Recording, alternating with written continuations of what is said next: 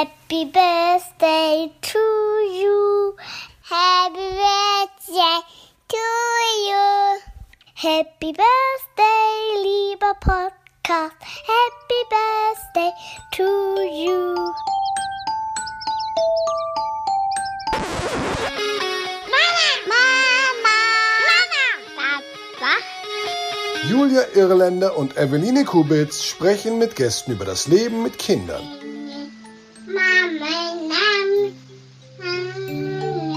Drei Jahre wach. Herzlich willkommen zu Drei Jahre wach. Für euch im Studio sind heute Eveline. und äh, Julia und äh, wir freuen uns riesig, dass ihr eingeschaltet habt zu unserer Geburtstagsausgabe. Eveline, es ist die 13. Folge. Ich finde es verrückt. Es ist total verrückt. Es das, ist, also ich meine, 13 unfassbar. ist halt so, 13 ist so Zahl des Glücks eigentlich so für mich immer. Ich weiß nicht, wie es bei dir ist, aber 13 ist schon viel. es ist viel. Ja. Es ist einfach echt viel. Also Ja. 13 Monate waren früher mal eine lange Zeit. Ich finde, seitdem man äh, Kinder hat, ist es ungefähr ein Wimpernschlag. Aber dass wir das seitdem machen, in unserer Freizeit und so, bin ich schon ein bisschen stolz auf Ich uns. auch, auf jeden Fall. Wir haben unsere Hörer und Hörerinnen nach äh, Themen gefragt. Was ist denn da so bei rumgekommen? Erzähl doch mal. Ja, also wir haben den Wunsch geäußert bekommen von unserer lieben Mimi, die ähm, ja schon zwei Sendungen zu Gast war, mal über Teenager zu sprechen. Wenn ich eine Sprachnachricht zitieren darf, irgendwie Teenager tagsüber immer in der Horizontalen.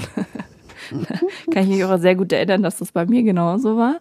Dann eine Nachricht über Instagram, die ich sehr interessant fand, mit dem Wunsch, mal was über intersektionale Familien zu machen. Also sprich, wo ein Elternteil oder auch beide ähm, vielleicht eine Behinderung haben, homosexuelle Eltern, ähm, Eltern, wo ein Elternteil oder auch beide ähm, People of Color sind. Also einfach Familien, die jetzt nicht so dementsprechend, was wir verkörpern, was bisher, glaube ich, auch alle unsere Gäste verkörpert haben. Also sprich, unglaublich spannend. Total weil, spannend, ja. ähm, Wenn ihr euch angesprochen fühlt und in der Situation seid, meldet euch bitte bei uns. Das fände ich wahnsinnig toll, wenn wir darüber mal sprechen würden. Und ein Wunsch darüber zu sprechen über das Thema Emotional Labor. Also sprich, die emotionale Arbeit, die meistens Frauen verrichten. Wir haben ein bisschen schon mal in der Sendung mit Mirko gesprochen über Mental Load, also über die Aufgaben, die man als Frau oder als Mama immer so im Kopf hat, während der Mann schon auf der Couch sitzt und über ähm, übers Schlafen und über Fußball nachdenkt, sitzt die Frau auf der Couch und hat die Gedankenblase mit Wäsche und was mache ich, was gebe ich morgen in die Kita mit, äh, Hochzeitstag der Schwiegereltern, was besorgen wir, wo sind wir eingeladen, wann ist die nächste U und so. Also Stimmt, da hatten wir das auch, ja. Genau. Und das ähm, Emotional Labor ist so ein bisschen, es geht so ein bisschen in die Richtung, also dass Frauen auch oft eben so diese, also ich habe mal ein super, eine super schöne Kolumne gelesen von Margarete Stokowski, dass Weihnachten, so wie wir es kennen, würde es nicht geben, wenn weil Weihnachten, äh, wie wir es kennen, wird von Frauen gemacht. Also wenn Männer Weihnachten gestalten würden, wäre es nicht so heimelig, es wäre nicht überall geschmückt, es würde nicht überall nach Zimt und Plätzchen riechen. Und das ist mit Emotional Labor gemeint. Oder auch, dass man sich später um die Eltern kümmert und so weiter. All diese Dinge. Ich denke auch tatsächlich seit der Sendung, seitdem wir die hatten, voll oft über das nach. Weißt du so, also dass ich mich im Alltag dann immer wieder so frage oder so äh, Tage beobachte und mir dann überlege so, ja genau, was davon war denn jetzt eigentlich so Also, dass Wer du überprüfst, so, ob ihr. Ja, ob das, vielleicht so, dass man so unterbewusst genau so ein bisschen überprüft, ja. Mhm. Oder ähm, weil ich ja damals noch meinte, eben, dass man diesen Haushalt so, ja, dass wir den gut aufgeteilt haben, aber es geht ja eben nicht nur um das so. Genau. Also super spannend, Genau. da sollten wir irgendwie in Absolut. nochmal drüber sprechen Also in voller Länge. vielen Dank ich. für eure Hinweise, für eure Inspirationen. Finde ich alles total super. Steht auf der Liste, wird abgearbeitet. Jetzt ist es aber allerhöchste Zeit, unseren äh, heutigen Gast vorzustellen. Ich freue mich megamäßig. Ich sage jetzt einfach mal gleich herzlich willkommen, liebe Barbara. Herzlichen Dank. Ich freue mich auch sehr, sehr hier zu sein. Vielen Dank, dass ich heute da sein darf. Schön, dass du da bist. Ähm, es ist so schön, deine Stimme zu hören ähm, und dich jetzt mal so in, ja, in live zu sehen und erleben. Auch. Ja, man muss Ja, sagen, ihr habt euch noch nie gesehen. Nein, wir haben uns noch nie gesehen, wir haben uns noch nie gesehen und jetzt bist du hier vorhin reinspaziert und ich habe deine Stimme schon so im Flur gehört und dachte mir so, wow, Jetzt. Äh, Zeit ist one. sehr schön. Live und in Farbe. Genau. Barbara hört man nämlich sonst immer am Ende unserer ähm, Folgen. Macht sie uns die charmante Rausschmeißerin und lässt uns teilhaben über WhatsApp-Nachrichten an ihrem Familienleben mit ihrer Tochter, worüber wir auch gleich nochmal mehr erfahren. Und dann haben wir uns gedacht, die Geburtstagssendung ist auf jeden Fall der perfekte Moment, dass wir mal zu dritt hier einfach sitzen und schnacken und sie euch auch einfach ähm, mal näher vorstellen, weil wie gesagt, Julia kennt sie bisher nur aus den Sprachnachrichten und ich finde einfach, sie ist eine meiner allerbesten Freundinnen. Sie ist unbedingt, ähm, sie ist es unbedingt wert, dass man sie näher kennenlernt. Ähm, genau, denn bevor ähm, ähm, wir mit den Fragen starten, weil wir haben uns nämlich gedacht, dass es ja irgendwie ganz äh, nett wäre, wenn sich äh, nicht nur unsere Hörerinnen und Hörer Fragen für uns überlegen, sondern auch wir so ähm, hier heute so ein paar Fragen einbringen, muss ich als allererstes dich, liebe Eveline, fragen. Ähm, wir haben uns jetzt ja ein paar Wochen nicht gesehen. Ähm, ich freue mich wahnsinnig, dass wir uns heute wiedersehen. Ich habe dich sehr vermisst. und ich äh, muss äh, einfach fragen, weil es ist ja ein bisschen was passiert bei dir. Wie geht's dir denn? Ja, ähm, es ist was passiert, das äh, kann man wohl so sagen. Mir geht's ganz gut. Ähm, ich war jetzt zwei Wochen krankgeschrieben, weil ich ähm, in der sechsten Woche beim Ultraschall beim ähm, Frauenarzt festgestellt wurde, dass ich eine Fruchthöhle habe, in dem aber kein Embryo ist. Und dann war ein langes Hin und Her mit, ähm, wir warten noch mal eine Woche und dann war immer noch nichts und dann ähm, das Ganze versuchen mit Tabletten abzuwickeln, sage ich mal, was nicht funktioniert hat und dann am Montag die OP, also sprich Ausschabung. Ich spreche da sehr offen drüber. Mir ist das Ganze vor meiner ersten äh, und einzigen, mir ist das Ganze vor meiner Tochter schon mal passiert, ein bisschen heftiger. Also da hatte ich einfach eine klassische Fehlgeburt im ersten Trimester ähm, und ich spreche da offen drüber, einfach weil ich es ein wichtiges Thema finde und weil ich aus eigener Erfahrung weiß, dass wenn ähm, man drüber spricht und hört, wie vielen Frauen es so geht, dass es einem einfach besser geht.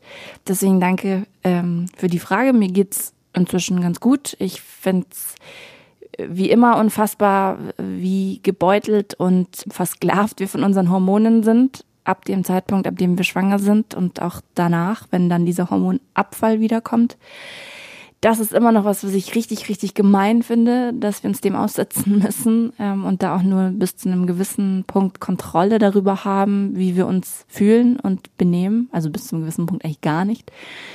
Das soll aber auf gar keinen Fall Thema der Sendung sein, sondern wir haben gesagt, wir machen da mal eine extra Sendung drüber. Unbedingt. Also Weil ja. heute ist ja eher ein bisschen fröhlicher. Und ähm, wenn ich euch so sehe, geht es ähm, auf jeden Fall auch besser. Ähm, und wie gesagt, Barbara ist meine beste Freundin, du wusstest eh Bescheid. Und ähm, ja, es, ich bin stabil. Und ich finde es beeindruckend.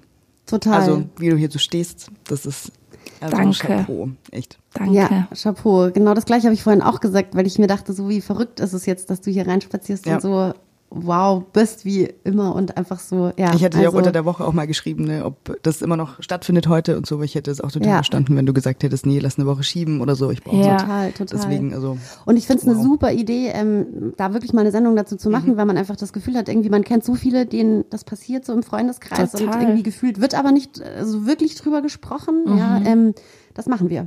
Mhm. Ja, das machen wir auf jeden unbedingt, Fall. unbedingt.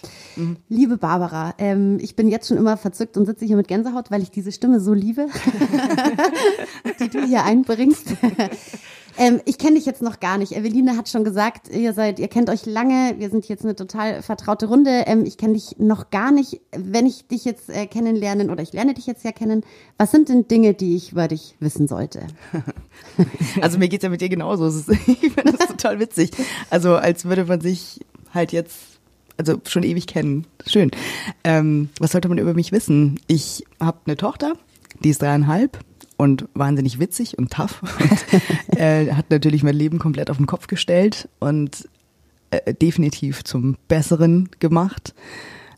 Und wie ihr und wie ich es immer so gerne verfolge in den Sendungen, macht es halt jeden Tag was mit einem und man versucht irgendwie zu einem besseren Menschen zu werden und irgendwie die, also mit eurer Elterngeneration war es vielleicht auch so ein bisschen schwieriger, was die, also ich hatte das kürzlich eben mit, mit jemandem länger besprochen, die Elterngeneration, die der Kommunikation nicht so wirklich fähig war.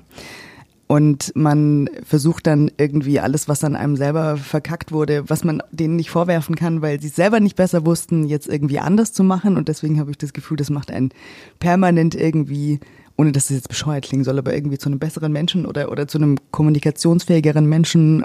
Und ähm, das finde ich wahnsinnig faszinierend. Und diesen Weg da mitzugehen, finde ich ja jeden Tag aufs Neue irgendwie spannend und herausfordernd und äh, erfüllt mich mit großer Dankbarkeit, auf jeden Fall.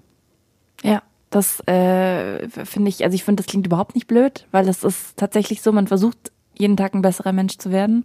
Finde ich wirklich, also es geht mir auch total so alle Issues, die ich so aus meiner Kindheit und so mitbekommen habe, die mich tagtäglich ähm, beschäftigen und auch manchmal krass belasten.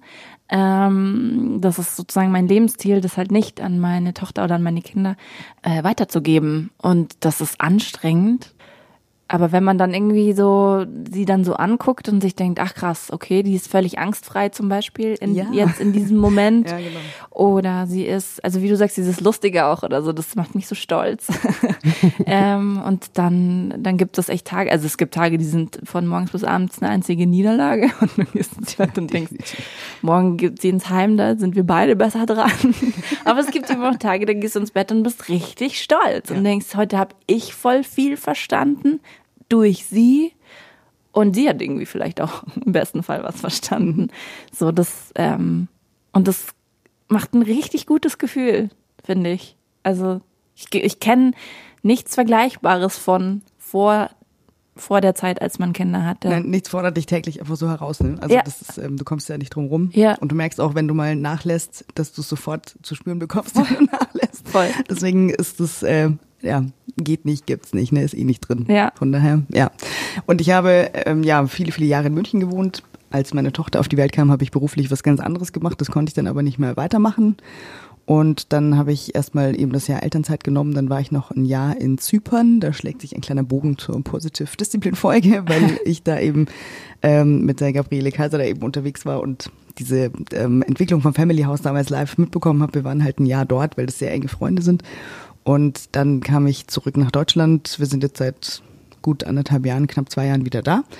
Und ähm, ja, ich bin jetzt erstmal in meine Heimatstadt zurückgezogen, hier in der Nähe, weil wegen Ma- Oma und äh, lustigerweise auch ganz vielen Leuten von, die auch aus der Ecke kommen und die auch irgendwie in der Welt unterwegs waren und jetzt auch irgendwie wieder da sind und ähm, man hadert gemeinsam und feiert aber auch gemeinsam die Vorteile und bestärkt sich darin, dass man halt jetzt sich gemeinsam da so ein neues Netzwerk äh, schafft und so. Und das klappt eigentlich ganz gut. Und jetzt ist sie seit einer Woche in ihrem neuen Kindergarten. Und wir sind eben gerade in der Eingewöhnung. Und das klappt nämlich auch sehr gut. Und auch da ziehe ich wieder mal auch meinen Hut vor ihr, weil ich mir denke, also mit diesem äh, Selbstbewusstsein und dieser mit diesem offenen Herzen, mit dem sie da reingegangen ist, das finde ich schon wahnsinnig gut. Ich weiß nicht, also ich habe ich ich habe meinen Kindergarten nicht gemocht. Ich daran kann ich mich tatsächlich noch bewusst erinnern.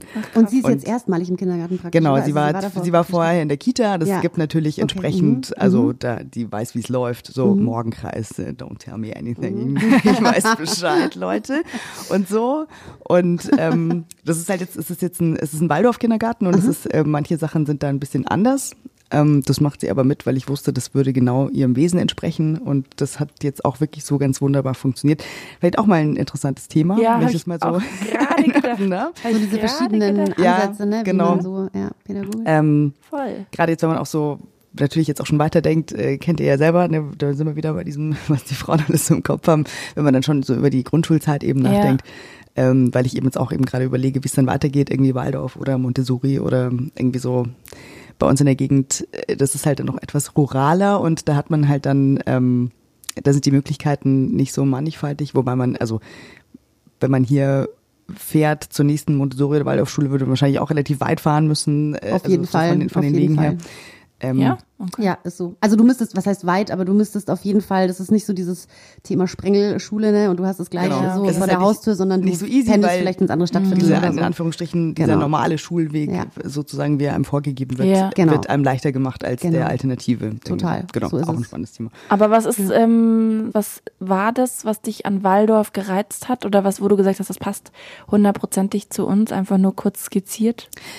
Ganz kurz skizziert, also es gibt über Waldorf, da ist ja jetzt gerade auch 100-jähriges Jubiläum, da werden so verschiedene Ansätze davon, also es wird teilweise gefeiert, teilweise kritisiert. Ähm, für mich liegt es irgendwo dazwischen, es kommt immer darauf an, wie hysterisch oder nicht die jeweilige Einrichtung dieses Prinzip halt fährt. Ich bin jetzt auch keine durch und durch belesene Anthroposophin und Mhm. ähm, das ist jetzt auch nicht mein großes Thema gewesen, sondern ich habe einfach gemerkt, also diese Einrichtung, die fährt halt insofern dieses Prinzip, weil es halt darum geht, das Kind in seiner Individualität eben zu fördern. Ähm, denen ist halt wichtig, keine Formen in dem Sinn vorzugeben. Die arbeiten einfach viel mit Naturmaterialien Ach, und cool. die lassen die Kinder halt einfach in ihrer Fantasie wirklich ganz frei. Und gleichzeitig gibt es aber auch das krasse Prinzip von ganz ähm, starre Rituale, was ja für Kinder total super ist. Also ich weiß, Voll. War ja auch Thema in der letzten Folge, da, hatte die, der, der Gast ja auch gesagt, das ist für ihre Tochter total wichtig. Und ähm, das ist für jedes Kind, glaube ich, auch wichtig. Für einen, die einen mehr, für die anderen weniger. Für meine Tochter ist es auch total wichtig. Oder sagen wir, es erleichtert uns extrem den Alltag.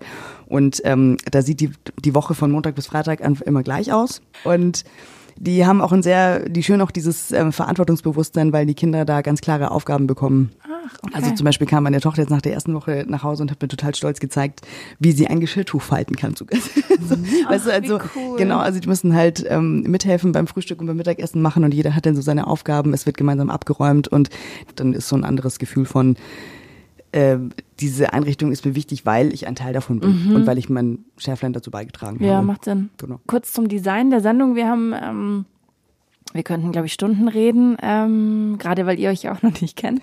Wir haben jeder so ein paar Themen dabei, die wir mal besprechen woll wollen würden und haben uns überlegt, dass wir quasi das in Form ähm, einer Frage tun, die wir einfach mal in die Runde werfen.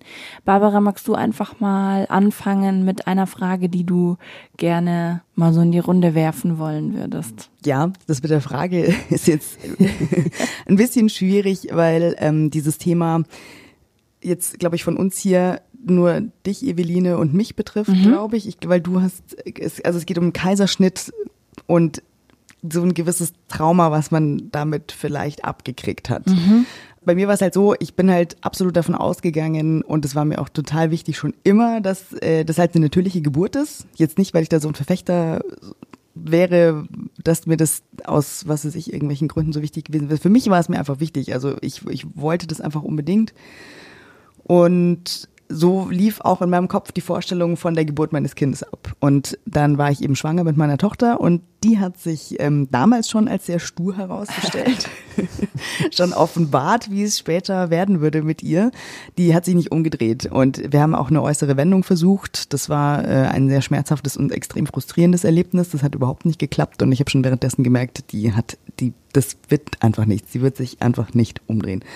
Und ähm, so war es halt dann, ich wollte eigentlich in einer anderen Klinik ähm, die Geburt machen, aber es war dann so, dass in München nur eine Klinik anbot, in Beckenendlage die natürliche Geburt ähm, zu machen. Und das war eben die Klinik in der Maistraße. Und da, so hat sich der Plan schon mal dahingehend total geändert. Und dann war es halt während der Geburt so, also es war ein bisschen blöd, weil ich habe in der Früh diesen die Einladung bekommen.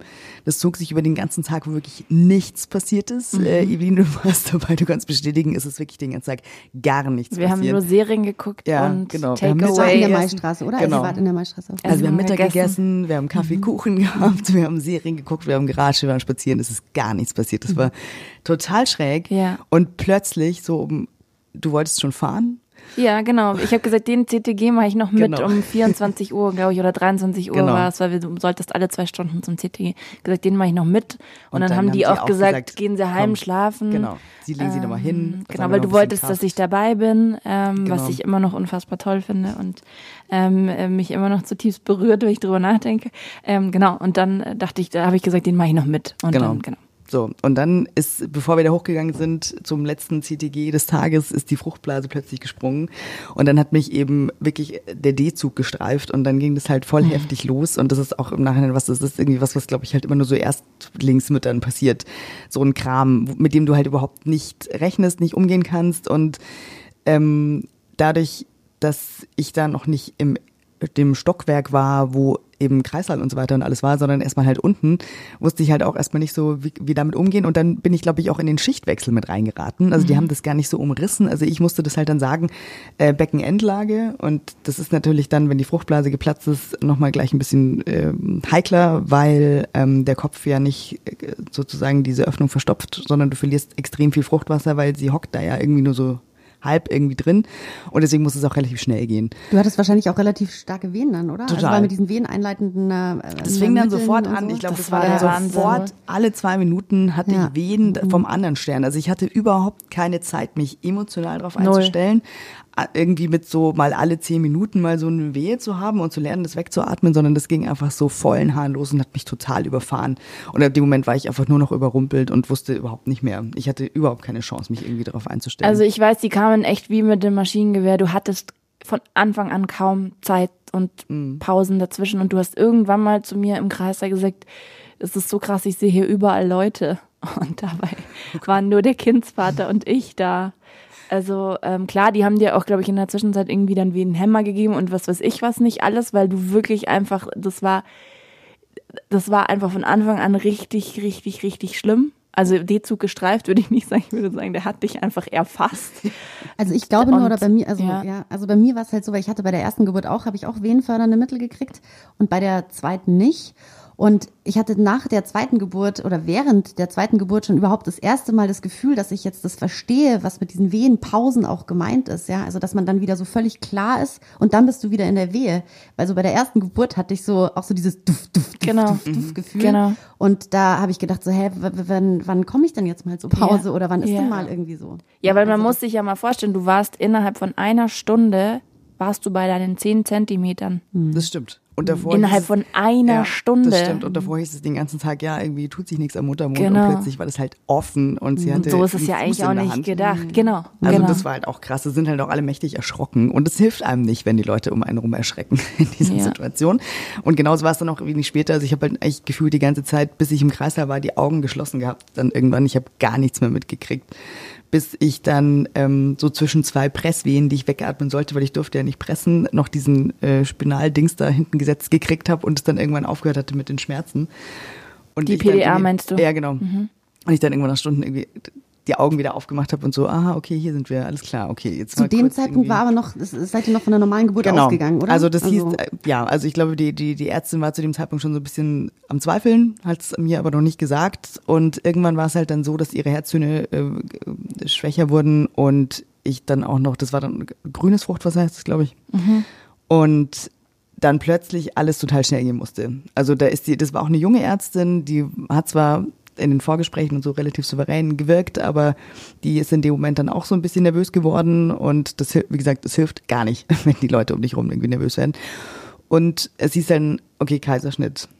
Und es, du bist dann einfach so hilflos in diesem Moment und das war halt einfach das, was ich überhaupt nicht wollte und womit ich mich auch irgendwie aus Trotz überhaupt nicht auseinandergesetzt hatte, weil ich mir einfach, mir einfach klar war, dass ich das nicht machen würde. Also, dass es nicht passieren würde.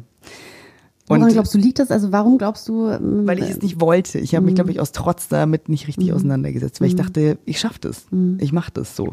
Ja, ich weiß auch noch, dass du vorab, ähm, also lustigerweise war ich während der Geburt das erste Mal schwanger in der siebten, achten Woche. Das war die Schwangerschaft, bei der es dann das erste Mal nicht geklappt hat. Aber das wusste ich ja damals noch nicht. Aber du hast äh, mir in den Tagen davor gesagt, du freust dich auf die Geburt, du freust dich auf die Schmerzen, du freust dich auf diesen ganzen Prozess, darauf, dass du dich irgendwie neu kennenlernst und so nicht die ganze Zeit nur so, was? Nee, überhaupt. Spinnst du? Wohin muss ich auswandern, dass ich das in neun Monaten nicht will? Also ich konnte es mir wirklich einfach überhaupt nicht vorstellen, aber du hast es in so einer mit so einer Klarheit und so einer krassen, so einem krassen Selbstbewusstsein gesagt, dass für mich völlig klar ist, warum du jetzt von dem Kaiserschnitt Trauma sprichst, weil du das einfach unbedingt wolltest, weil du davon überzeugt warst, dass du es kannst. Mhm. Ja, und du hättest das auch, ja, genau. Und So, du das war hättest so ein das auch Gefühl, was am gekonnt. Anfang so diffus war. Ja. Und irgendwann kam das so als Erkenntnis, so, Ja. okay, krass, ich bin da jetzt um mein Erlebnis auch betrogen worden. Und es war alles auch noch irgendwie total traumatisch, weil es einfach alles scheiße war. Und ich meine, ganz ehrlich, also nach dem Kaiserschnitt, wenn man dann erstmal da im Bett liegt und du hast einen Sandsack auf deiner Wunde und du hast einen Blasenkatheter und Stützstrümpfe und kannst die Beine nicht bewegen, weil du sie leider nicht spürst, weil du komplett sediert bist untenrum, dann liegst du einfach da und denkst dir, okay, fuck. Ausgenockt und beschissen. Total gemein. Und ich war dann eine Woche später, also eine Woche später war ich bei einer Osteopathin, weil die Kleine hatte so eine Vorzugshaltung entwickelt mit dem Kopf im Bauch. Die saß ja auch die ganze Zeit stuhlheil auf ihrem Arsch und hatte dann halt immer so ein bisschen den Kopf so nach rechts. Und dann hat die uns halt so wieder zurechtgerückt und hat dann ähm, gesagt, dass so ein Kaiserschnitt einfach eine krasse OP ist, die einfach alles im Körper zum Stocken bringt. Und es musste halt alles erstmal wieder so sozusagen angeworfen werden. Und ich habe mich danach auch besser gefühlt, aber dann fing es halt erst so an. Und dann halt immer wieder, wenn irgendwie das ein Thema ist, also sei es jetzt, dass ich die Sendung gehört habe und dass da irgendwie Thema war, oder wenn es irgendwo um Geburten oder um Kaiserschnitt geht, es kam halt immer wieder so hoch. Und inzwischen ist es besser geworden, aber es ist schon auf jeden Fall immer noch ein Thema, was mich total beschäftigt und wo ich immer noch wenn es richtig intensiv wird, als Thema total losheulen könnte, weil es mich so. Also du bist total traurig darüber, dass es halt, dass du sie nicht in, in, auf natürlichem Wege zur Welt genau. bringen kannst. Also was hilft, ist natürlich der Gedanke, dass man sagt, im Mittelalter wären wir beide tot gewesen oder so, wie auch immer. Und es lebe die Schulmedizin, aber ich, ja, für mich war es einfach ja beschissen. Und meine Frage ist, also du hast ja deine beiden Kinder natürlich zur Welt gebracht, aber ähm, deine Tochter ist ja auch mit Kaiserschnitt geboren worden. Die Frage geht jetzt wahrscheinlich deswegen mehr an dich wie es dir mit dem Kaiserschnitt ging. Ja, es ist erstaunlich, weil bei mir ist es das komplette Gegenteil. Deswegen ist es, glaube ich, auch ganz schön sozusagen für Hörerinnen, also Hörerinnen in dem Fall vor allen Dingen, die das Ganze vielleicht noch vor sich haben, auch die Bandbreite mal so zu hören, wie es ja, halt sein Fall. kann. Nein, also um Gottes Willen. Also du empfindest das so, wie du es empfindest, aber es ist halt spannend, wie es sein kann. Aber es, ich habe halt auch eine völlig andere Geschichte gehabt. Ich bin mit Wehen ins Krankenhaus und ich hatte halt 27 Stunden Wehen und ähm, war erst bei sieben Zentimetern. Und ähm, sie hatten dann trotz Wehentropf und sie hatten dann zwischendrin, hat irgendwie eine Hebamme gesagt, es gibt bei manchen Frauen, die entwickeln dieses Hormon nicht ausreichend, das zu ausreichend, also das zu Wehen führt, die ausreichend Wumms haben, sozusagen, um den ähm, Muttermund zu öffnen. Und also ich habe, wenn dann, wenn du solche Schmerzen hast und es passiert nichts, das ist halt mental auch echt enorm schlimm, weil du willst halt einfach nicht mehr, wenn du, wenn es zu nichts führt. Und deswegen habe ich dann irgendwann gesagt, bitte PDA. Und als dann irgendwann die Ärztin kam und gesagt hat, also ich hatte mich mit meinem Freund von Anfang an haben wir gesagt, wir probieren's und wir hören aber immer auf die Leute, die wissen, was sie tun. Und bei mir war es tatsächlich insofern auch anders, weil alle die ganze Zeit super souverän waren, aber weil es natürlich auch keine Ausnahmesituation wie bei dir war, keine Beckenendlage, sondern der Muttermund hat sich einfach nicht geöffnet, weil die Kleine, die war sehr groß, sehr schwer, also die ist mit vier Kilo auf die Welt gekommen die ist nie komplett ins Becken gerutscht. Das heißt, dieser letzte Druck hat gefehlt, um den Muttermund komplett zu öffnen. Und als das die Ärztin dann halt nach, keine Ahnung, 26 Stunden oder was gesagt hat, so, wir können das jetzt noch probieren, die Kleine ist tapfer, die hat einen super Herzton äh, oder Herztöne, aber sie glaubt nicht, dass sich da noch was tut. Und dann habe ich irgendwann gesagt, ja, dann machen wir das. Und ich habe ihn extrem gut vertragen. Ich weiß noch, dein Kaiserschnitt war furchtbar oder du hattest wahnsinnige Schmerzen und das war wirklich, wie du, wie du selber sagst, also dir ging es einfach nicht gut danach. Mir ging es danach bis auf sehr viel Blut, das ich verloren hatte, also sprich Kreislauf, ging es mir eigentlich gut. Ich hatte kaum Schmerzen. Deswegen bin ich eigentlich damit total glücklich. Ich bin aber auch ein totaler Schisser. Also ich hatte schon Angst, als sie gesagt haben, ja, wir machen dann die, wir schrauben die PDA dann runter, wenn es zu den Presswehen kommt. Und dann dachte ich so, was? Aber jetzt ist gerade so cool. Jetzt könnte ich gerade irgendwie, ich habe mit meiner Cousine telefoniert, weil ich die ganze Zeit, ich habe nur das CTG gesehen und dachte so, ah, oh, geil, jetzt müsste ich mega Schmerz haben. Ah, es kitzelt so ein bisschen, jetzt darf ich ja wieder drücken. Und dann darf man sich ja selbst dosieren mit dem, mit, verrückt, ja. Verrückt. Und dann dachte ich so, ah ja, jetzt könnte ich mal wieder drücken. Und dann dachte ich, Presswien, oh Gott. Und ich habe halt die ganze Zeit irgendwie mir das, glaube ich, eben im Gegensatz zu dir nicht so zugetraut. Und dadurch war das dann für mich auch so ein, ich habe mir das nicht gewünscht, den Kaiserschnitt, auf gar keinen Fall, aber es war so ein, ja, okay, wenn Sie denken, das ist die bessere Lösung. Und es hat für mich nach allen Argumenten, die auf dem Tisch lagen, total Sinn gemacht. Die Situation ist trotzdem schrecklich. Also wenn du da liegst und da an dir gezerrt wird und du kommst dir vor wie ein Schwein auf der Schlachtbank, das ist für den Kopf nicht schön. Ähm, aber ich bin halt, wie gesagt, auch ein Kopfmensch, der ähm, tendenziell eher Angst hat vor so medizinischen Dingen. Ähm, aber ich war danach völlig zufrieden, wie es gelaufen ist. Deswegen, aber ich verstehe dich zu 100 Prozent. Und Julia, du hast ja zwei natürliche Geburten, ähm, die du auch völlig unterschiedlich wahrgenommen hast. Du weißt natürlich, was wir verpasst haben.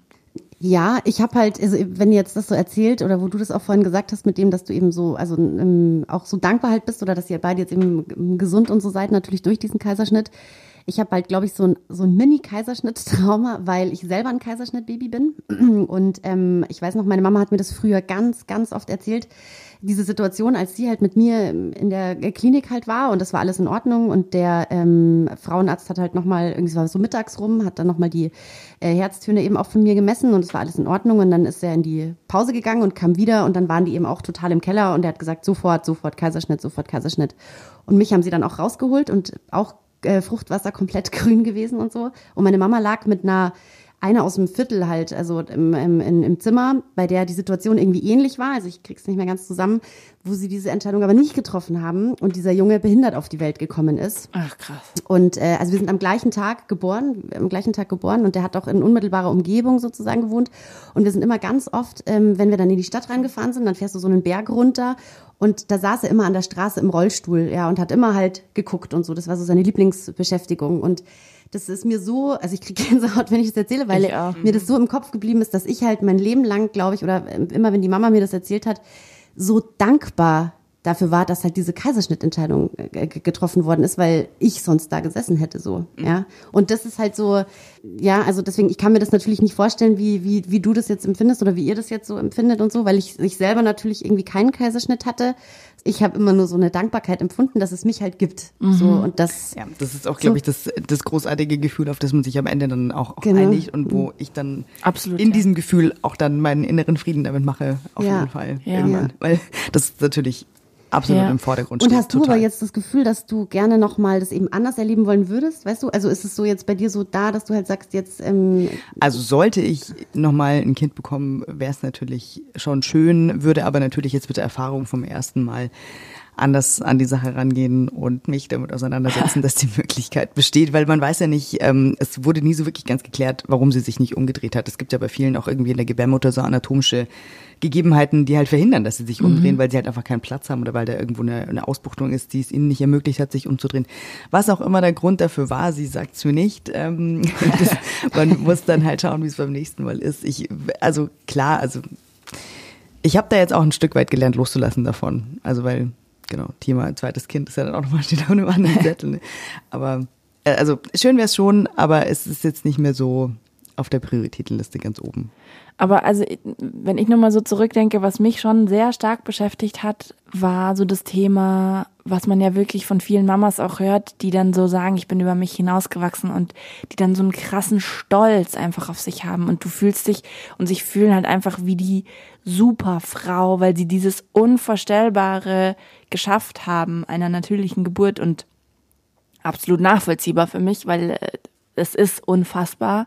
Und das haben wir ja nicht. Und was ich wirklich ganz lange hatte, wo mein Freund mich dann immer geschimpft hat, war, dass ich ähm, und ich auch bis heute ähm, überlege, diese Geburt nochmal zu besprechen. Das wollte ich nämlich dir auch nochmal sagen, ob du unsere Sendung gehört hast mhm. mit, mit dem Gast, äh, mit der Hebamme Jana, mhm. die nämlich gesagt hat, man kann äh, seine Krankenakte sozusagen nochmal rauskramen lassen und das nochmal besprechen. Ja. Weil ich das eine total sinnvolle Sache finde, Absolut, so wie es einen ja, Geburtsvorbereitungskurs gibt, irgendwie das auch, genau. Ja. Ähm, weil ich nämlich im Nachhinein immer dachte, so krass, ich habe ja gar nichts geleistet. So. Also das ist der eine Punkt. Kann ich total verstehen, den Gedanken, ja. Weißt du so? Mhm, und ja. so dieses, oh, ich habe sofort gefühlt nach einer PDA gerufen. Und eigentlich ist es ja auch scheißegal. Ja. Also das sagt der Olli auch so, es ist doch wurscht, es ist doch keine, es ist doch keine, also wieder dieses Vergleichen, es ist doch kein Wettbewerb. Du hast halt einfach die medizinischen Möglichkeiten, die es heutzutage gibt, genutzt. Du gehst ja auch nicht zum Zahnarzt und lässt dir eine Wurzelbehandlung machen und sagst, bitte ohne Betäubung, weil ich bin so badass. Ich fühle mich heute so richtig hart. Aber es ist irgendwie so. Und, und das Zweite, was ich total schräg fand, man spürt ja auch nicht, wie dieses Kind aus einem Ra also rauskommt. Ich habe immer gesagt, die hätten da 24 Schuhkartons unterm Tisch liegen haben können und gucken, ah, welche passt optisch am besten zu mir und mir die dann in den Arm legen. Und das war das, was ich an diesem Moment des auf der Brust liegens so schade fand, dass ich erstens kreislaufmäßig, es lag auch an diesen 27 Stunden, mhm Ich war so weggeschossen, dass ich die ganze Zeit gezittert habe und immer nur zum Olli gesagt habe, nimm du sie, mir ist so schlecht, ich, ich lass sie fallen. Also ich konnte diesen Moment nicht so genießen. Und gleichzeitig dachte ich so, hä, das war's jetzt, die gehört jetzt zu uns? Also, wisst ihr, was ich meine? Also, das, dieses in das Mama-Ding reinkommen, hat länger gedauert, aber das muss natürlich nicht unbedingt daran liegen, aber darüber habe ich halt viel nachgedacht, ob das, ob das damit Vielleicht zu schon, tun ja, weil das, könnte. das stimmt schon klar, weil es ist natürlich eben, wie du gerade sagst, du spürst es natürlich nicht, wie es rauskommt und dann ist es so, also dieser Kopf kommt da vielleicht nicht so hinterher, weißt du, dass das halt zuerst in dir war. Genau. Und das, was ich tatsächlich aber teilen kann, wenn ihr das jetzt so erzählt, eben ähm, so dieses Gefühl eben, dass man halt stolz auf etwas ist oder halt so eine Leistung ähm, vollbracht hat. Bei meiner ersten Geburt war es ja so, dass ich es eben, ich habe es ja auch nicht geschafft, sie rauszupressen so, ja, sondern das ist ja die Sauglocke zum Einsatz gekommen und ich habe das die ganze Zeit, also das hat sich auch ja über Stunden hingezogen, dass immer wieder gesagt wurde, ah nee, hat sich noch nichts getan und ach, wieder ähm, gepresst und wieder eine Stunde später und immer noch nicht weiter, nee und irgendwie, das wird hier nichts mehr. Also ich habe das so frustrierend im Kopf gehabt, ja.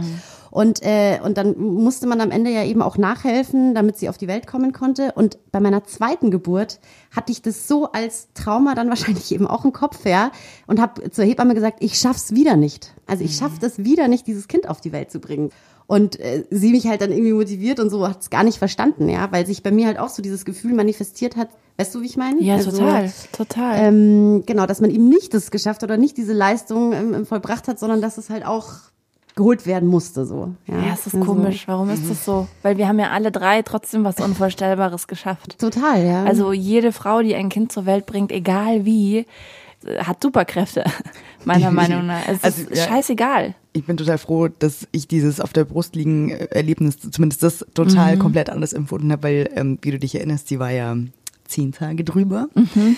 Und ich hatte einfach, ich wollte sie einfach nur noch endlich kennenlernen. Ich war einfach wirklich so ungeduldig irgendwann und dachte mir, Herrschaftszeiten, ich will jetzt einfach endlich dieses Kind sehen. Ich will, will es im Arm halten. Mhm. Und dann der, ein Gedanke, der dann während des Kaiserschnitts einfach so kam, war dann, okay, ähm, zumindest jetzt weiß ich, Ja. ab jetzt, ab diesem Punkt, weiß ich, dass es jetzt nur noch ungefähr eine Stunde dauert oder so und dann habe ich sie halt im Arm und das, was waren es, 45 Minuten oder Ja. was? Ähm, und plötzlich lag sie da total ruhig auf meiner Brust und ähm, ich hatte ja nicht so, eine, so einen langen Weg hinter mir wie du und war total klar und völlig da und habe nur auf diesen Schrei auch tatsächlich bewusst gewartet. Ich wusste jetzt auch nicht, ob man da so imstande ist dazu.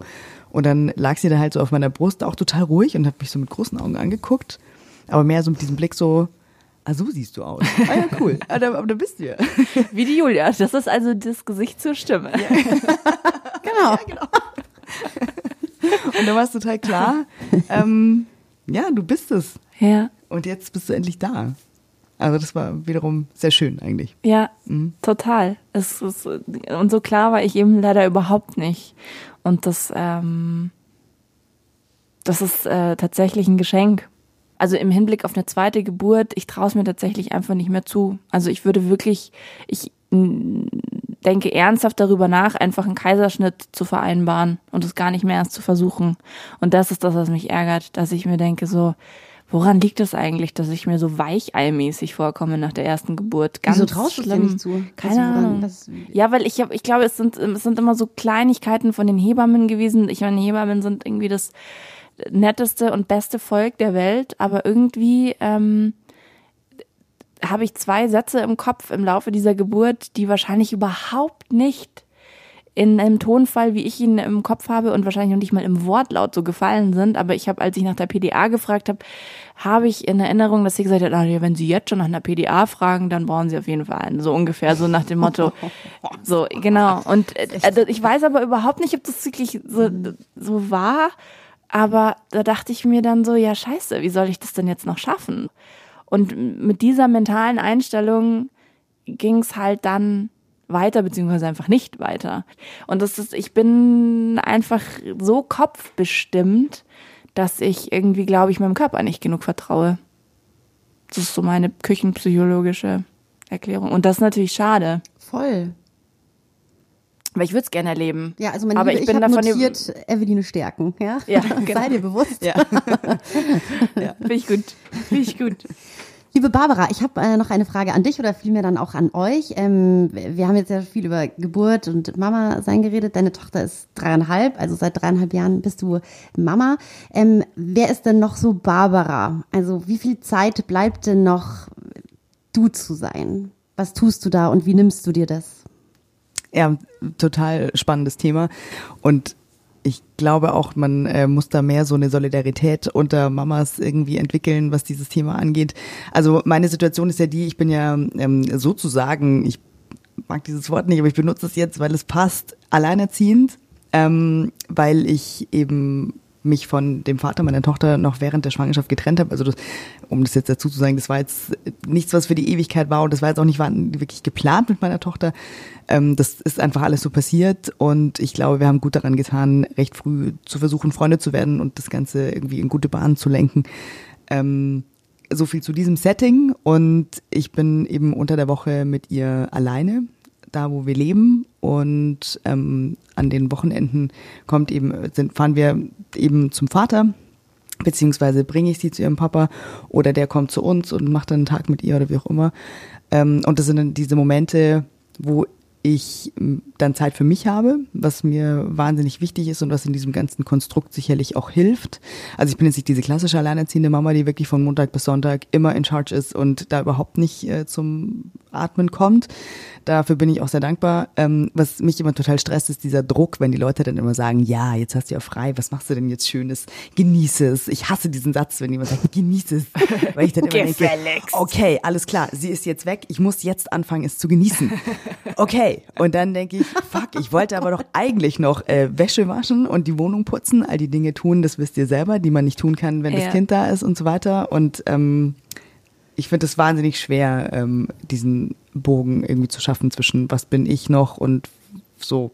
Ähm, ich kann total gut loslassen, weil ich weiß, glücklicherweise, sie ist in guten Händen. Also wenn ich sie am Freitag abgebe, gehe ich raus. Und das sind die Momente, glaube ich, wo ich, also dieser Moment, wenn ich weiß, alle sind happy, die sehen sich, die machen jetzt ein Wochenende miteinander und ich gehe raus und vor mir liegt ein Wochenende, das ich nur für mich habe das ist ein total euphorisches Gefühl und da bin ich, glaube ich, sehr nah bei mir. Und das gelingt mir dann eigentlich auch ganz gut. Ähm, jetzt zum Beispiel im Sommer war sie zwei Wochen eben unterwegs und ich war auch zwei Wochen unterwegs, ganz also woanders. Getrennt voneinander. Genau. Mhm. Und ich kann in dieser Zeit wirklich gut loslassen. Da bin ich auch sehr froh drum und da bin ich, glaube ich, ganz ich. Und das hilft mir dann wiederum, das, den Rest zu tragen, was dann da so ist. Also nicht, dass es das jetzt irgendwie, also es muss ja eh gemacht werden, das ist ja egal, ihr wisst es ja selber, man kommt ja eh nicht aus, das ist so. Ähm, und wenn sie im Bett ist, abends, ich für mich versuche dann auch immer noch dann irgendwie ich zu sein. Aber das wäre jetzt auch eine Frage an euch wiederum, die ihr ja beide auch berufstätig seid. Mit dem Wiedereintritt in den Beruf nach der Elternzeit und ich habe es mir eh ein bisschen durch die Zeit in Zypern verlängert, diese Elternzeit, habe ich im Beruf wieder viel mehr zu mir selber gefunden und mhm. war dann wieder bei mir durch den Job. Weil du machst aber jetzt was anderes, ne? Also genau. du hast vorhin ja auch erzählt, dass du durch deine Tochter das nicht mehr machen konntest, was genau. du vorher gemacht hast. Genau, ich also, musste ohnehin was, was Neues suchen. Also ich, was Neues, Altes. Also ich bin halt wieder irgendwie zurückgelandet irgendwie beim Radio, was ich ganz davor gemacht hatte. Und ähm, ja, da, wie gesagt, da ging es mir dann schon so, plötzlich war ich wieder tagsüber halt ich und konnte das auch mal, zwischendurch habe ich auch mal gar nicht an sie gedacht. Und dann fiel es mir wieder ein, so, hups, ich habe ja ein Kind. Wie war das für euch? Also da würde unser Gast äh, äh, Elise von Ego FM, die wir hatten äh, zum Thema Working Mom, sagen Stichwort Fokus. Ne? Ja, so. stimmt. Äh, die hat mir aus dem Herzen gesprochen. Das fand ich super. Mit der, der, da, da habe ich, der habe ich oft wirklich äh, im Geiste recht gegeben. Ja, geistige High Five. Ja, voll, genau. Eveline, wie geht's dir so hier im Büro? Was würdest du sagen? Ja, eigentlich genauso. Also dieser Fokus, das ist tatsächlich äh, wichtig und gut und das ist aber auch total lustig, weil als wir das Gespräch mit der Elise hatten, muss ich kurz überlegen, es war ungefähr, es ist ungefähr ein Jahr her, also war die Kleine ungefähr, also meine Kleine ungefähr ein gutes Jahr. Da bin ich gerade wieder zurück, genau, ich war gerade wieder zurück im Job und mir hat's das Herz zerrissen. Und dann hat sie ja gesagt, ja, und warte mal, bis sie ein bisschen größer werden. Und ich immer nur so, okay, ich möchte eigentlich jetzt schon wieder zurückfahren. Können wir das Ganze ein bisschen, können wir ein bisschen schneller sprechen? so, ich hatte halt permanent irgendwie Sehnsucht. Und ich habe aber diese Punkte, die sie gesagt hat, mit Fokus und Entscheidung. Und wenn man sich für was entschieden hat, das auch durchzuziehen und so. Ich habe das vom Kopf her nachvollziehen können, aber vom Herzen nicht. Und jetzt, ein Jahr später, bin ich total glücklich, sagen zu können, dass es tatsächlich viel, viel, viel, viel besser geht. Viel besser. Ähm, also klar ist die Kleine immer noch klein und ähm, Elises Kinder waren ja schon größer und ich glaube, es ist schon auch so dieser Moment, ähm, wenn sie sich dann mehr und mehr abnabeln und mehr und mehr Freunde wichtig werden und man irgendwie immer wieder an so, in so Momente kommt, wo du abgeschrieben bist, dann ist es, glaube ich, noch leichter, weil man sich dann denkt, mal, dann halt nicht.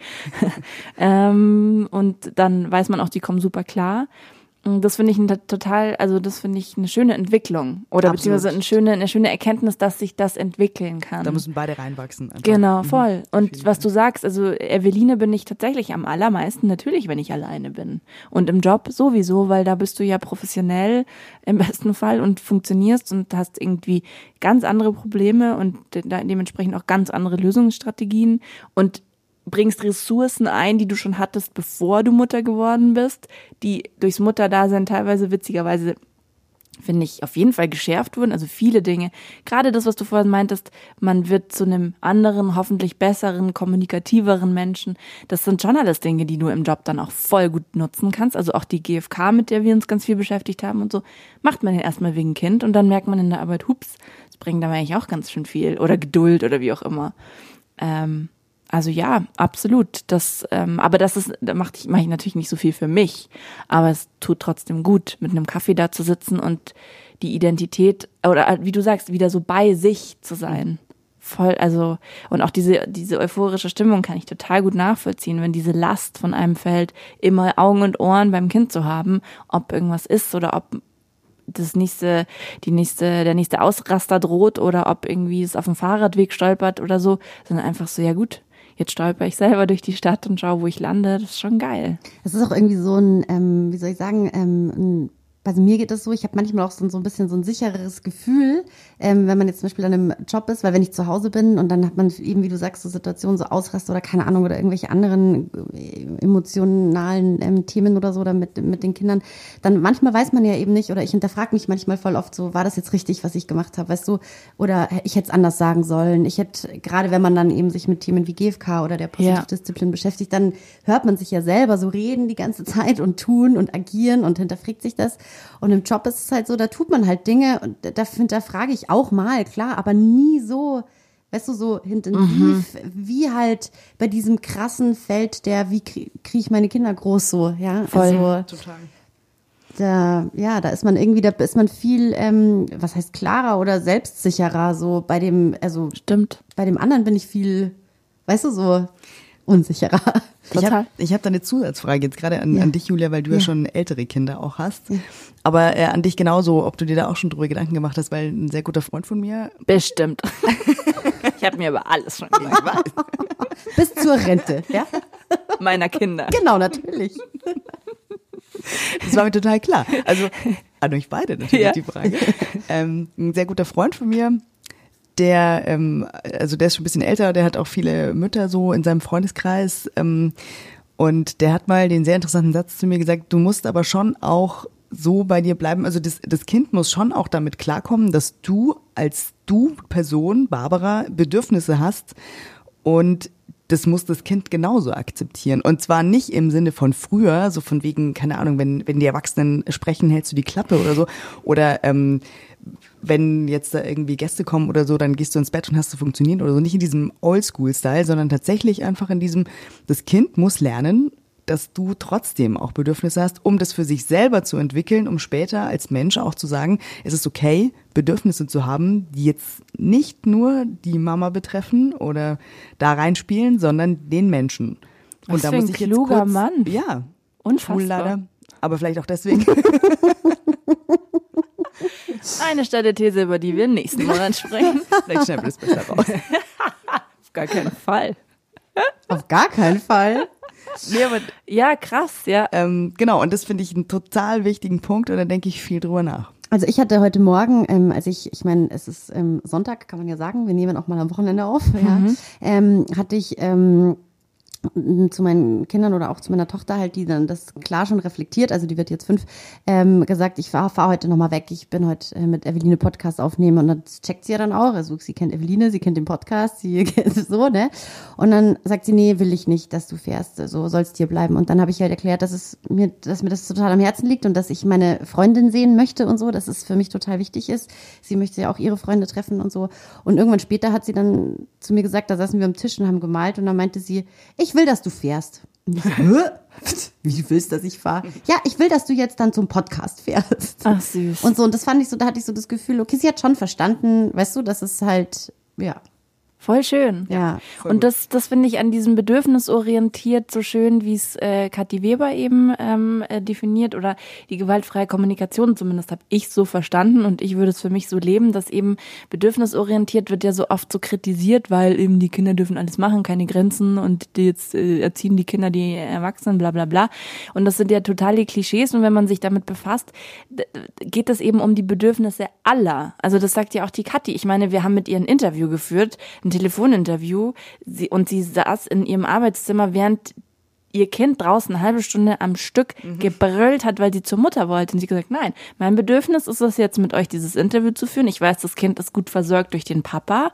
Das muss sie jetzt lernen. Und wie du sagst, also meine Eltern sind Rumänen, meine Mama ist halt die absolute Mama Miraculi, sage ich immer, die südländische Mama und ihr Lebensinhalt waren wir und ähm, ähm, äh, da habe ich jetzt nicht aktiv im Kopf, dass ich super viele anderweitige Bedürfnisse von ihr mitbekommen habe. Also auch wieder Stichwort, wie du selber gesagt hast, äh, Vorleben und ähm, ähm, ähm, ähm, ein Beispiel sein. Und ich habe mir schon, also ich tue mich immer noch schwer und muss immer noch sehr in mich reinhören, wie sind eigentlich meine Bedürfnisse. Und das, glaube ich, hat schon damit zu tun. Also mein Bedürfnis sozusagen ist nicht nur Mama zu sein und für mein Kind alles toll zu machen. Und deswegen finde ich das total wichtig, den Kindern das auch zu sagen, weil du bist genauso Teil der Familie. Oder wie hat die Mami in einer Sendung so schön gesagt, ich zahle auch Miete. ähm, das ist, und das müssen die lernen. Also wir, das ist ein bisschen was anderes, aber ich finde, es macht es plastisch für die Kinder jetzt schon erfahrbar. Ich zum Beispiel sage jetzt ganz viel zu meiner Tochter, ähm, die kommt mit auf die Toilette und dann will sie halt immer, und dann sage ich halt immer, was da passiert und dann will sie auch sauber machen mit Toilettenpapier. Und dann sage ich ihr, das ist mein Körper, ähm, ich möchte das gerade nicht. Oder wenn sie mich in den Busen zickt, sage ich, das ist mein Körper. Ich sag dir, das möchte ich nicht. Also möchte ich, dass du, du darfst mir sagen, wenn das, das ist dein Körper, das ist ganz wichtig, dass du weißt, wenn du was nicht willst, dann sagst du das. Und das ist im Grunde, das ist ja auch ein Bedürfnis. Oder auch wenn ich in die Arbeit gehe oder so, ich kommuniziere das auch so. Und es ist super wichtig. Auch damit man sich nicht verliert. Und die Kinder einen auch nicht nur als, eben wie du sagst, Mama wahrnehmen, sondern auch als Menschen. Ja, total. Also da, dieser Punkt ist gerade für dich besonders spannend, glaube ich, weil, Ja. du, äh, weil du vor deinem Kind Ja. äh, einfach da auch total deine Bedürfnisse nicht Null. Befriedigt oder beziehungsweise in den Fokus gestellt hast. Und Ich habe sie hast, teilweise nicht mal gekannt. das ist wieder der Bogen zum, zum Eingang, irgendwie diese Dankbarkeit oder dieses Wachsen am Kind, dass du jetzt einfach wirklich an einem Punkt bist, wo du das für dich so krass erfährst und lebst und ich so oft schon wirklich mir daneben stande, wenn du so erzählt hast, wie du gewisse Dinge handhabst, die du früher aber komplett anders gehandhabt hast und ich mir einfach immer denke, yes, Ja. geil, Ja. jawohl, Haus raus, Schwester, weil das ist wirklich total wichtig Ja. und ähm, großartig, dass du das für dich so immer mehr lernst und das aber auch an sie weitergibst. Da sind wir wieder bei diesem Punkt irgendwie, das versuchen halt so ne, daran zu wachsen, besser ja. zu, zu machen irgendwie. Ja. Das heißt, Barbara, du würdest sagen, Eveline macht jetzt äh, durch ihr Mama-Sein bedingt Dinge anders, als wie sie früher gemacht hat. Äh, Definitiv, ja. Und da geht's darum, ähm, inwiefern man sich von anderen deren Bedürfnisse aufs Auge drücken lässt, um die zu befriedigen, also so in, in deinen äh, zwischenmenschlichen Beziehungen. Ja. und wie du früher einfach immer alles geschluckt hast und versucht hast, alle, alle zufriedenzustellen und dich dabei teilweise total verzettelt und ähm, selber verloren hast zwischendurch. Gibt es da ein Beispiel, wo du sagst, das war jetzt, das war früher so und das mache ich jetzt heute so? Ähm, ja, also ich sag immer, ich glaube, die Überschrift äh, für, für, die, für das Leben mit meiner Tochter ist, ich habe seit der Geburt keine Ressourcen mehr für Bullshit. Ähm, und das, das, das ist tatsächlich, ich habe halt früher, wie die Barbara schon sagt, ich habe versucht, allen alles recht zu machen und alle glücklich zu machen. und ähm, bin während meiner Studienzeit, ich hatte vier Jobs während meines Studiums und wenn aber trotzdem irgendwie eine Freundin oder meine Mama oder mein Bruder irgendwie was gewollt hat ähm, und nicht, wir reden jetzt nicht von, kannst du mich in die Notaufnahme fahren, hatte ich überhaupt nicht die Option im Kopf zu sagen, nö, es passt mir gerade nicht, ich muss schlafen, weil ich nur drei Stunden geschlafen habe oder ich muss lernen oder ich habe immer alles gemacht. Und jetzt durch die Geburt meiner Tochter, das war tatsächlich im ersten Jahr Überlebensstrategie und dann haben wir ja viel drüber gesprochen und das ist total schön, so diese Außensicht von dir, Barbara, zu bekommen. Habe ich es mir beibehalten, weil ich es einfach gesund finde und wie gesagt im ersten Jahr war es Überlebensstrategie, zu gucken in erster Linie, es geht meinem Baby gut, einfach weil ich sie im ersten Jahr nicht unbedingt töten möchte. Ich möchte eine bessere Quote erfüllen. So, und weil sie mich halt noch sehr, sehr, sehr stark braucht. Im ersten Schritt geht's meinem Baby gut. Damit es dem Baby gut geht, muss es mir gut gehen. Also äh, das, was man, glaube ich, fürs Wochenbett so mitbekommt. Schau auf dich, lad dir nur Leute ein, wenn du das packst und wenn du das möchtest. Sag nein, wenn du nein meinst und so.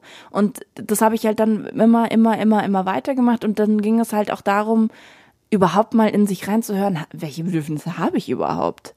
Und das ist natürlich dann für die Leute, die mich von vorher kennen und für die das natürlich voll schön war, wie ich mich benommen habe. Ich will nicht sagen, dass das jemand ausgenutzt hat, überhaupt nicht, aber so war ich halt. Für die war das natürlich hochgradig irritierend, so, hä, was, jetzt ist die plötzlich zickig, jetzt sagt die mal nein und so. Für mich ist es aber so heilsam und für meine Familie und tatsächlich auch für meine Partnerschaft, für meinen Freund ist das komplette Gegenteil der macht es zwar charmant, aber der guckt nur auf sich, also auf sich und auf seine Familie und ähm, ähm, ist da total bei sich.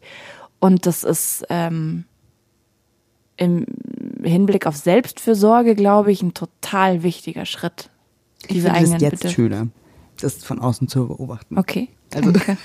ich finde dieses, ich das auch mal Nein sagt von dir, äh, viel schöner zu beobachten weil das hab, einfach so, so gesund ist. Entschuldigung. Ja. Nee, ich habe das letztens nur ähm, mir gedacht, da hast du mir eine WhatsApp geschrieben und ähm, wo ich mir danach dachte, ich weiß jetzt nicht genau, ob das, oder jetzt, wenn du das jetzt so erzählst, kommt das jetzt dann, ist das durch das Mama-Sein begründet oder ist das durch ähm, die GfK begründet? Da hast du gesagt, ich ähm, muss mich mal schnell auf dem Klo einsperren und mal kurz in mich gehen, wie ich mich fühle. so.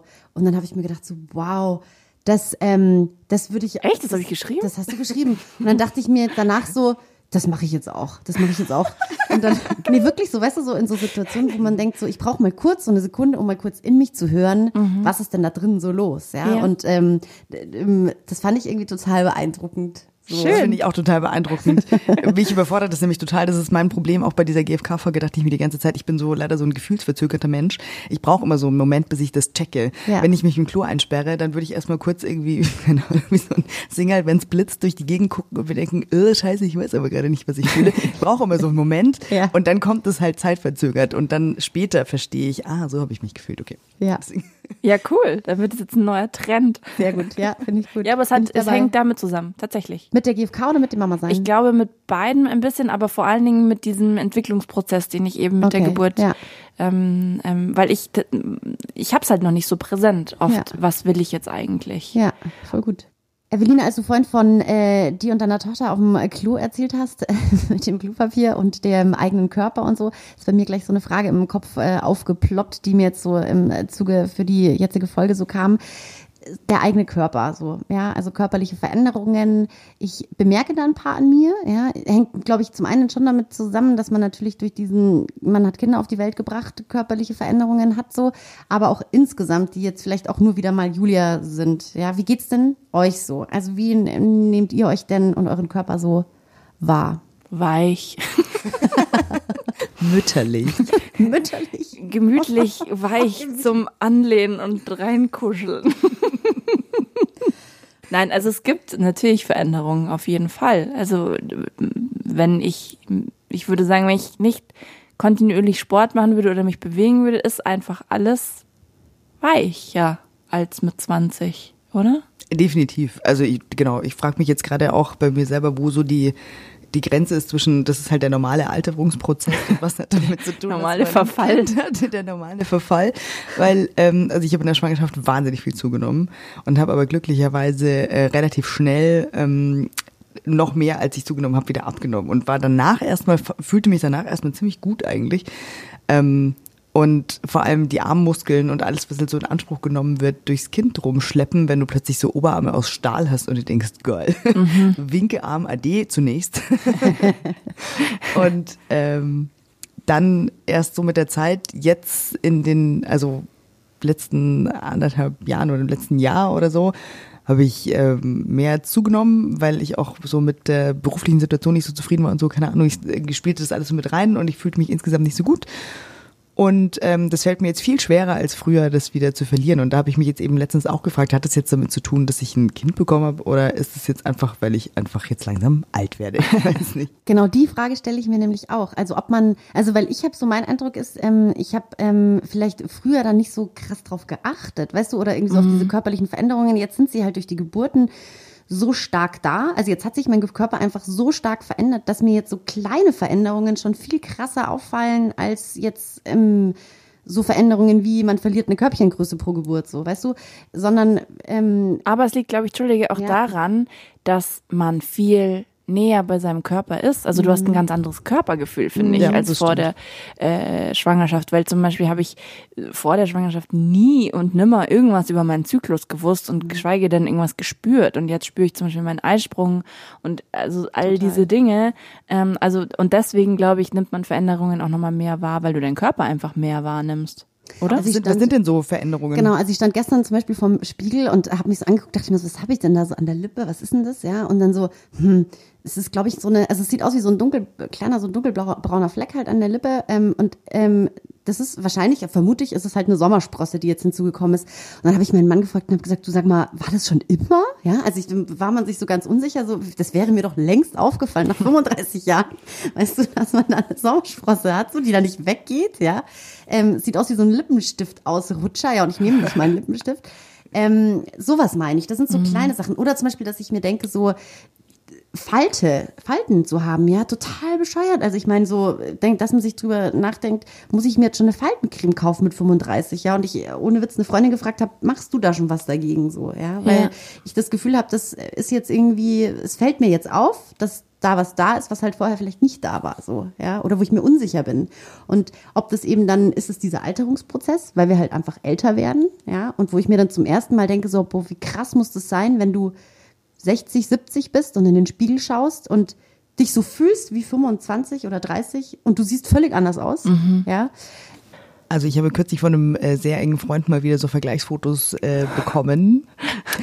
Der meinte, ähm, also in der Zeit vor meiner Tochter war ich halt auch noch ein Jahr in Berlin. Das war sagen wir mal, körperlich sehr anspruchsvoll.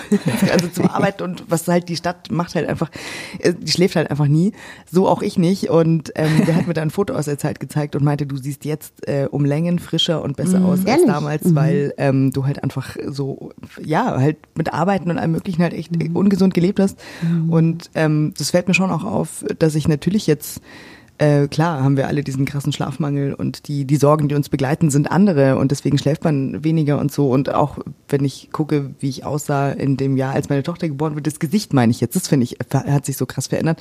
Und jetzt, ähm, auch seit man wieder angefangen hat zu arbeiten und so weiter, ist schon, sind schon krasse Veränderungen da und es macht Falten und müde und so, aber das ist, glaube ich, ein ganz normaler Alterungsprozess. Ich fühle mich jetzt ähm, fitter und gesünder als auf diesem Foto, was mir mhm. kürzlich wirklich so extrem fies vor die Nase gehalten wurde. Das ist echt ein guter, guter Trick. Ich glaube, ich muss ja. auch mal so, so Partyfotos ja. rausziehen, so mit Mach Kater. Weißt ja. du, so, so ein Katertag-Foto, wo man das sich denkt, boah, nee, also so schlimm wird's nicht. Das ist überhaupt der beste Mom-Hack. Wenn man sich mal so richtig zerknautscht fühlt nach so einer Nacht, dann holt man mal so die Hall of Shame raus genau. an Partyfotos. Und da hat man richtig scheiße ausgesehen. Total. Oh und, Gott. und äh, also heutzutage, wenn man das miteinander vergleicht, ähm, der Grund war jetzt nicht so gewichtig. Ja, ja jetzt das ist, ne? das ist wohl wahr, ja. Und es stimmt wohl auch, dass es diesen Schlafmangel, den gab es ja früher auch schon. Ne? Also den, das darf man immer nicht so, das verdrängt man immer so ein bisschen, dass man halt ja. so wenig schläft, seitdem man Eltern ist, so, ja. Also klar. Man ist halt nüchtern, wenn man wach ist. Das ist der Unterschied. Also glaube ich, du nimmst es halt länger wahr. So eine Nacht dauert dann halt länger. Also wie du so immer so schön sagst, die, die Nächte, die Jahre sind kurz, die Nächte sind lang mhm. oder so. Also das ist schon. Ja. Und macht, mir macht dieses Katern auch viel weniger Spaß als früher. Ich meine, mir hat es früher schon keinen Spaß gemacht. Ich fand es früher schon schlimm. Aber wenn du jetzt halt irgendwie um vier ins Bett gehst, also tue ich sowieso nicht, aber wenn ich das würde, es reicht schon Mitternacht nach drei Gläser Wein mit den Nachbarn und so. Und dann musst du halt um sechs raus, oder? Ist irgendwie. Ja, weil den Kindern ist es scheißegal. Die lassen dich halt nicht auskatern. Nee, eben. Deswegen. Also du hast halt dann einfach mal so, ja, einen sehr langen Tag. Ja. Aber klar, also ich finde, ich glaube, es wäre wie, ich glaube, es wäre ein Trugschluss zu denken, dass man sich keine Gedanken über das Älterwerden macht. Ich glaube, es ist nur so ein bisschen, ich versuche halt im Zuge des der feministischen Gedanken, die ich auch meiner Tochter so auf den Weg geben möchte, so ein bisschen wegzukommen von diesem jeden Tag irgendwie Falten zählen und gucken, wo hängt's, äh, wo hängt's extrem und ähm, wo geht's noch, sondern halt einfach ähm, also du kannst von deiner Tochter nicht erwarten, irgendwie ein positives äh, Körpergefühl zu entwickeln, wenn sie die ganze Zeit ihre Mutter sieht, wie sie vorm Spiegel steht und sagt, ich bin so fett und guck dir mal hier und so und ich bin so hässlich und so. Und ähm, also klar habe ich zum Beispiel enorme Probleme schon immer. Also ich finde meine Haare fand ich noch nie geil und nach der Geburt werden sie dir büschelweise ausfallen und der Rest wird dir ausgerupft vom Kind ähm, und du siehst irgendwie aus wie so ein, als hättest du drei Fritten auf dem Kopf. Das ist nicht schön und wenn du damit eh schon irgendwie und wenn der, da dein Fokus eh schon liegt, weil du es eh schon nicht so gut findest, aber ich habe mich trotzdem versucht, immer zusammenzureißen und immer nicht vorm Spiegel zu stehen und ihr diese Message zu vermitteln. Und ich glaube, dass wenn man das halt lange genug trainiert, dass das vielleicht auch irgendwann mal bei einem selber ankommt. Dass man einfach weniger streng mit sich ist. Weil wir wuppen schon echt unfassbare Tage und Nächte. Da darf man auch mal müde aussehen. Das Gute an dem Punkt mit den Haaren ist, wenn ich jetzt kurz aus dem Nähkästchen plaudern kann, bei unseren Töchtern auf jeden Fall. Ja. Mir geht's ja ähnlich wie dir mit mir und unsere beiden Töchter sind glücklicherweise mit einer unfassbaren Matze gesegnet. Also und zwar ist das beide. Das ist sowieso kein Thema, glücklicherweise. ist, also die wird mir in 20 Jahren Haare spenden für meine Perücke. Habe ich sie jetzt schon unterschreiben lassen. Das ist wirklich so, ja. Ja. Ich freue mich natürlich für sie, bin gar nicht neidisch, dass sie jetzt schon mehr Haar hat als ich mit zwei. Voll schön. Mir ist es irgendwie auch so, was mir so ab und zu, ähm, wie es mir so geht, irgendwie ist so, wo ich dann immer so ähm, mir nicht ganz sicher bin, ob es gut oder schlecht ist. Ich mache mir, ähm, was heißt, es ist mir egal, ja, aber es ist zum Beispiel so, ähm, jetzt kann ich zum Beispiel auch mal am Wochenende mal, irgendwie gehe ich mal ungeschminkt aus dem Haus, ja, oder Nagellack nehme ich sowieso nicht mehr her. Das hätte ich früher dann zum Weggehen vielleicht schon mal gemacht, ja, oder irgendwie keine Ahnung, also ich bin mir da manchmal so un unsicher, ob ich mir jetzt ähm, nicht mehr so viele Gedanken über meinen, also schon Gedanken mache, aber ob es mir dann vielleicht egal ist, wie die Außenwirkung ist, weißt du, sondern also ob man dann, ob es gut ist, weil man dann wirklich mehr zu sich selber halt steht, ja. Also ich habe mir jetzt beispielsweise ähm, BHs bestellt, weil ich auf so eine Marke gestoßen bin, die halt ähm, zwei Frauen machen, ähm, extra für kleine Brüste so. Ja, es ist halt so ohne alles. Da ist kein Bügel, da ist kein Push-up sonst wie, sondern das ist nur ganz schlichter, ganz hauchdünner Stoff so. Also trägt null auf. Ja, dementsprechend sieht man natürlich von außen auch, da ist auch so gut wie nichts mehr. Ja. Aber ich finde es halt, trotzdem fühle ich mich damit halt viel schöner jetzt, ja, als wie wenn man jetzt irgendwas künstlich hinzupacken würde. Weißt Aber du? das ist doch voll super. ja, ich glaube, Ja, auf der einen Seite habe ich auch das Gefühl, dass es gut ist, dass man dann so zu, dass, zu dem halt so steht, ja, oder dass es mir egal ist. Auf der anderen Seite habe ich aber auch so das Gefühl, so, keine Ahnung, die anderen denken vielleicht auch, also so, die läuft jetzt da rum, weißt du, so wie im Schlabberlook und ist halt so voll so eine Mutter geworden. Nee, überhaupt weißt du? nicht. Du wirkst Also- auch so gar nicht. Ich glaube, der, das der, der, der entscheidende Punkt ist das, was du davor gesagt hast. Egal, ob man jetzt ein Kind hat oder nicht. Man kommt, glaube ich, ab irgendeinem Punkt, gerade irgendwo so Mitte der 30er, irgendwann so bei sich als Frau einfach viel mehr an. Und das spielt dann da so alles mit rein. Du brauchst so gewisse Hilfsmittelchen nicht mehr. Also wenn du dich auch ungeschminkt schön findest, was du auch bist, und gehst raus und bist, wie du bist, dann strahlst du das, glaube ich, auch einfach aus. Total. Und früher hattest du die ganze Zeit gedacht, oh Gott, fuck, ich habe den äh, Mascara vergessen. Ich gehe nie ohne aus dem Haus und ich fühle mich ganz klein. Und, sondern du bist halt ähm, eine Frau und du bist auch noch zweifache Mutter. Krass. Ja. Und, und Ja, und als solche gehst du halt raus und strahlst es auch aus. Und das, irgendwann muss man an dem Punkt dann halt ankommen. Eine Bekannte von mir hat letztens einen total coolen Spruch gesagt, den ich finde, äh, von dem ich finde, dass man den auch da anwenden kann. Sie hat gesagt, sie hat irgendwo irgendwie gehört, ähm, mit in den 20ern äh, zieht man sich für die Männer an und in den 30ern zieht man sich für sich an. Ah ja, das Und, vielleicht ähm, und das finde ich hat schon auch mit, also es ist auch übertragbar auf Schminken und Haare und was auch immer. Und das ist, geht sicher nicht allen so, aber ich habe mich da total wiedergefunden.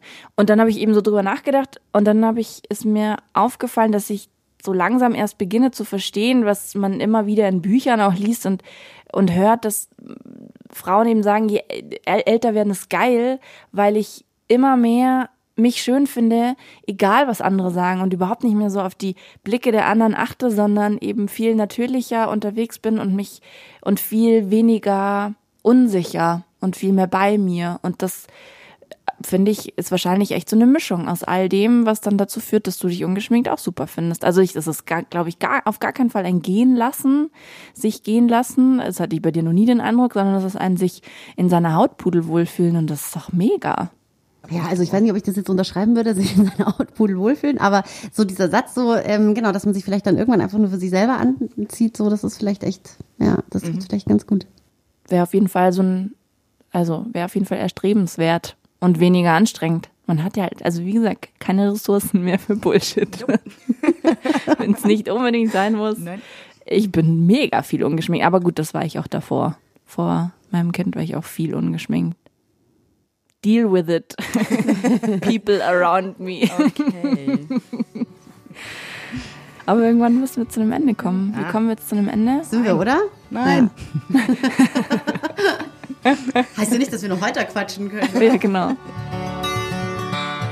Ja, und lustigerweise, Barbara hat's ja fast verschrien, konnten wir tatsächlich uns nicht verabschieden nach dem Gespräch, weil die Aufnahme äh, gesponnen hat. Unsere Verabschiedung war einfach nicht drauf. Deswegen haben wir Barbara gebeten, nochmal sich von zu Hause aus zu verabschieden. Das hören wir jetzt. Sorry fürs Jinxen. Das war natürlich keine Absicht. Nein, Quatsch, war es natürlich nicht. Ähm, es war wahnsinnig schön bei euch. Vielen Dank, dass ich da sein durfte. Ich bin immer noch sehr beseelt davon und dann eben auf diesem Wege. Tschüss. Bye, bye. Und wir freuen uns, dass ihr alle wieder eingeschaltet habt. Wir hören uns wieder in vier Wochen und ähm, lasst es euch gut gehen und habt eine schöne Zeit bis dahin. Danke fürs Zuhören. Ciao. Tschüss. Drei Jahre wach. Das Abenteuer Familie. Immer am dritten Samstag im Monat auf Radio Feuerwerk und zum Nachhören auf Podigy, Spotify und iTunes.